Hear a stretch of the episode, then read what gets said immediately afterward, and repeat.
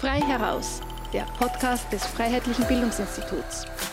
Die folgende Sendung wird in Kooperation mit der Wochenzeitung zur Zeit produziert. Es spricht Andreas Mölzer. Über Sinn und Unsinn des Denkmalsturms. Die indessen weltweit geradezu zur Pflichtübung gewordenen Antirassismus-Demonstrationen infolge der Black Lives Matter-Bewegung haben auch hierzulande eine Diskussion über Sinn und Unsinn, Berechtigung und Ablehnung diverser Denkmäler geführt. Natürlich gab es Denkmalstürmer und Bilderstürmer mit mehr oder weniger guten Gründen schon immer. Bereits im alten Ägypten hat man jene Hieroglyphen, die an missliebige Pharaonen erinnerten, aus den Stelen und Obelisken herausgemeißelt. Pharao Echnaton etwa, der kurzfristig den Sonnenkult einführte, wurde von den Priestern des Ammon und Re posthum aus den Pharaonenlisten getilgt. Und das junge Christentum hat, nachdem es in der späten römischen Kaiserzeit zur Staatsreligion wurde, die Erinnerung an die heidnischen Götter und an die Cäsaren der Christenverfolgung genauso gnadenlos getilgt. Die Damnatio Memoriae, die Verdammung der Erinnerung, ist also ein, beinahe könnte man sagen, altehrwürdiger Brauch in der Menschheitsgeschichte. Und auch in jüngerer Zeit ist es so, dass Denkmäler gestürzt werden, wenn ein Regime durch Umsturz, Revolution oder ähnliches beendet wird. Nicht auszudenken, wenn die diversen Hitler- und Mussolini-Denkmäler nicht gestürzt worden wären. Und Denkmalsturz betrifft natürlich auch Ortsnamen und die Bezeichnung von Straßen und Plätzen. Und wir haben ja in Österreich seit langen Jahren die Debatte über topografische Bezeichnungen. Die ganzen Adolf-Hitler-Plätze wurden natürlich schon im Frühjahr 1945 umbenannt. Ottokar Kernstock-Gassen und ähnliche Namensgebungen, die sich auf einstige NS-Sympathisanten bezogen, wurden auch schon recht bald umbenannt. Antisemiten, die eher der roten oder schwarzen Reichshälfte zugehörten, folgten. Karl Lueger, der Begründer der christlich-sozialen Bewegung, der aber zweifellos auch ein Antisemit war, folgte. Sein Denkmal, das nach wie vor steht, ist heftig umstritten. Und nun sind es eben die Denkmäler von wirklichen oder auch nur mutmaßlichen Rassisten, die gestürzt werden sollen.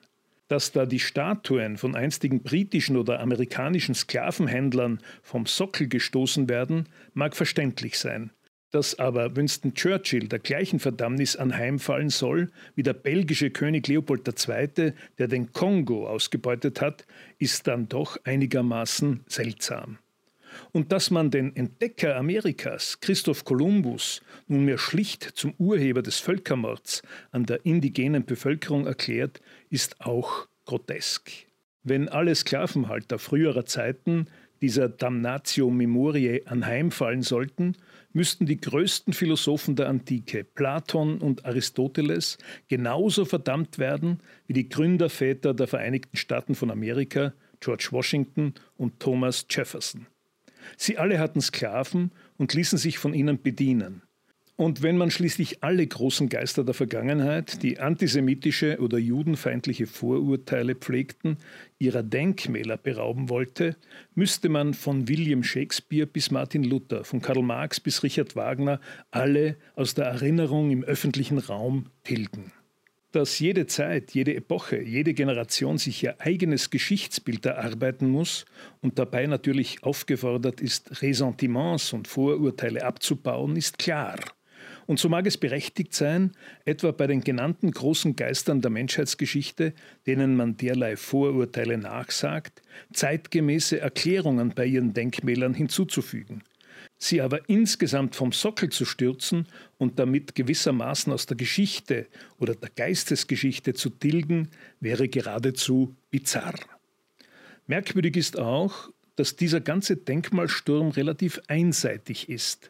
Das Denkmal, das etwa für den Sowjetdiktator Josef Stalin in Wien-Meidling an der Mauer eines Hauses prangt, in der er im Jahre 1913, lange vor der russischen Revolution, sein Werk über die Nationalitätenfrage und den Sozialismus geschrieben hat, wird von niemandem beanstandet und in dem angeblich ach so nationalistischen Kroatien unserer Tage gibt es in der altösterreichischen Hafenstadt Pula, wie man schön sehen kann, erneuerte Denkmäler des kommunistischen Diktators Tito, der immerhin für die Ermordung zehntausender Kroaten durch Partisanen nach Kriegsende verantwortlich zeichnet.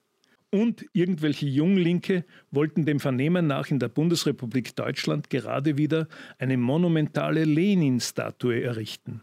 Beide, Lenin und Stalin, sind immerhin verantwortlich für Millionen von Toten in der Sowjetdiktatur. All das ist für politisch korrekte Post-68er kein Problem. Jedes Kriegerdenkmal auf einem heimischen Dorffriedhof aber, das an die Gefallenen der beiden Weltkriege erinnert, wird mit antifaschistischer Empörung abgelehnt.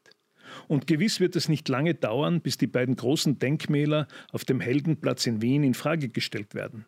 Prinz Eugen hat immerhin die Türken über Jahrzehnte bekämpft und vom Balkan verdrängt. Ein solcher Feldherr kann ja schwerlich als Vorbild für die heutige Integration türkischer und anderer muslimischer Zuwanderer herhalten.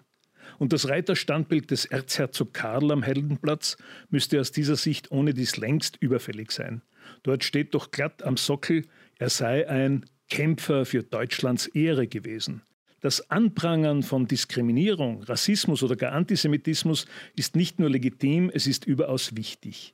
Deswegen aber die Geschichte umschreiben zu wollen und mit den pseudomoralischen Standards unserer Tage das Leben, Wirken und Denken von Menschen früherer Epochen zu verdammen, ist nicht viel mehr als Heuchelei.